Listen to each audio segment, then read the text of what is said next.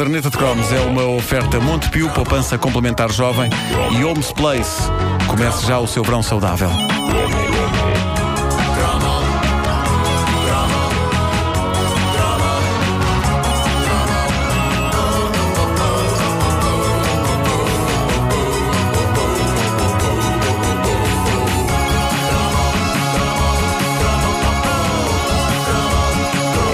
Terminámos o segundo cromo de ontem a falar do jogo do Pisa, que acabava por ser um jogo não oficial da escola, baseado simplesmente na estupidez de magoar pés alheios, pelo simples gozo de magoar pés alheios. Não era o tipo de jogo que eh, a disciplina de educação física aprovasse. Nem sei se podia ser considerado um jogo ou se seria apenas uma estupidez. Acho que era capaz de ser mais isso, não é? O que não significa que a educação física não tivesse, dentro dos seus desportos oficiais, uma ou outra palermice tão ou mais dolorosa do que o jogo do Pisa. Eu sempre achei isso do jogo do mata. Em que medida é que o jogo do mata faz sentido dentro de uma disciplina que tem a palavra educação no nome? Hein? Não, mas era para, para educar os reflexos, não é? Claro, claro, era isso. Aquilo era de uma violência extrema. A ideia daquilo era formar duas equipas num campo que incluía uma zona que dava pelo nome de O Piolho. Pois para era, onde, era, Para onde era. iam as pessoas que morriam. Exatamente. Era, que morriam. Vamos por aspas, vamos por aspas aqui. Morrer era o quê? Era levar com uma bolada atirada com as mãos com toda a força. Eu quando jogava futebol, porque eu joguei futebol, hein? um bocadinho. Ah, eu passava a vida a esquivar-me e a encolher-me com medo de levar acidentalmente com uma bola. E de repente ali estava um jogo em que levar com a bola não era nenhum acidente, era o objetivo do jogo. E eu lembro-me de professores meus de educação física dizerem: Atenção, ninguém atira a cabeça de ninguém, ninguém atira a cabeça de ninguém. E lembro-me logo a seguir de levar com uma bola com toda a força no meio das pernas e do professor não dizer nada.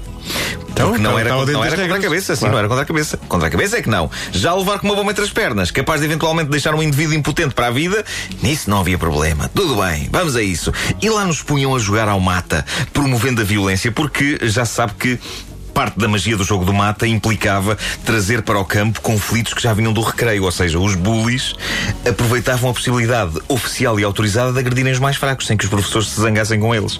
O mata era o paraíso do bully tanta bolada que eu levei com tanta força.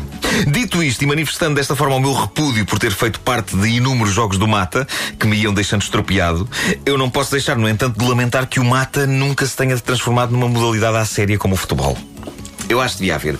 O Ben Stiller fez um filme hilariante sobre Ia isso. falar exatamente sobre É? isso. Uma Dodgeball. Uma questão de bolas. É isso. Em português, uma questão de bolas. Do- Dodge. Dodgeball. Dodge Bela uma questão. que Mais uma. sim. Dodge uma questão, bola bolas. Bom, mas eu, eu, acho tenho- que. Eu tenho uma questão. I have a Dodge. É, Claro, é assim que se diz. É assim que se diz. Ah, eu acho que já estava na altura dos grandes clubes portugueses terem o seu próprio departamento do mata. Não era apelativo um derby tipo Benfica Sporting em mata. Era lindo. Muitas vezes eh, falta pouco. Sim. Portanto, sim. se fosse por ti, o Sporting, o Benfica, o do Porto, Sim. os grandes clubes deste país tinham que abrir o departamento do jogo do macaquinho do chinês. Ai, pá, eu adorava Hum, isso. sim, eu não esqueci dessa tua ideia. Sim, sim, sim, eu adorava E isso. agora também o jogo do mata. E o jogo do mata. Bem. Maguinhos Chinas e mata. Era lindo. E ainda dentro dos jogos que faziam doer, nos nossos duros anos de crescimento, e que eram muitos, havia um que para mim sempre constituiu uma mistura explosiva e sensual de dor e prazer. Que é? E que era o jogo da sardinha. Tão bom. pá. Acabei de partir um dedo ao Vasco. É Olha, eu nunca Eu percebi. sou uma bruta. Porquê que o jogo da sardinha se chamava jogo da sardinha? Eu acho que era porque as mãos estavam viradas para cima e tu viradas Sim, para baixo. tipo era como uma sardinha na grelha, não é? grelhador, sim, acho sim, que era sim. capaz de ser isso, era. Mas acho que há mais. E- Mas no grelhador é, tudo- é tudo cozinhado dessa forma, porque não é um jogo da febra.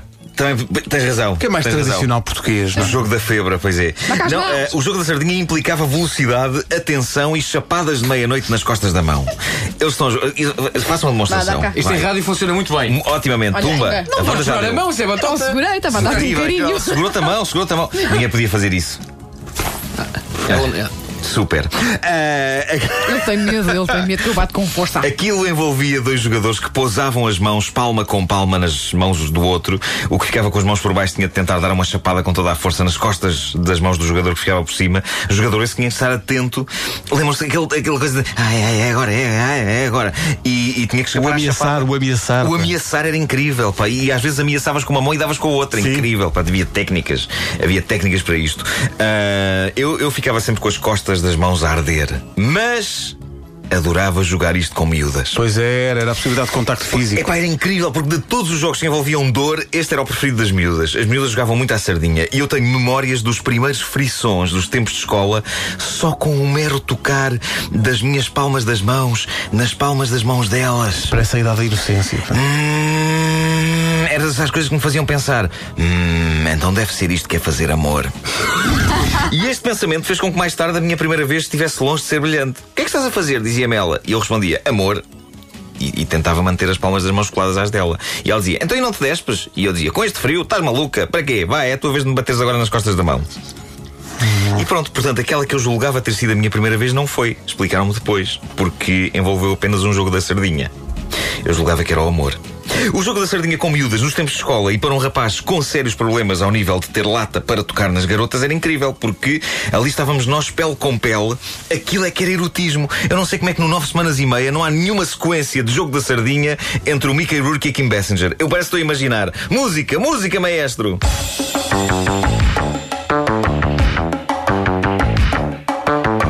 Vá. Ah, ai, vou. Olha, ai,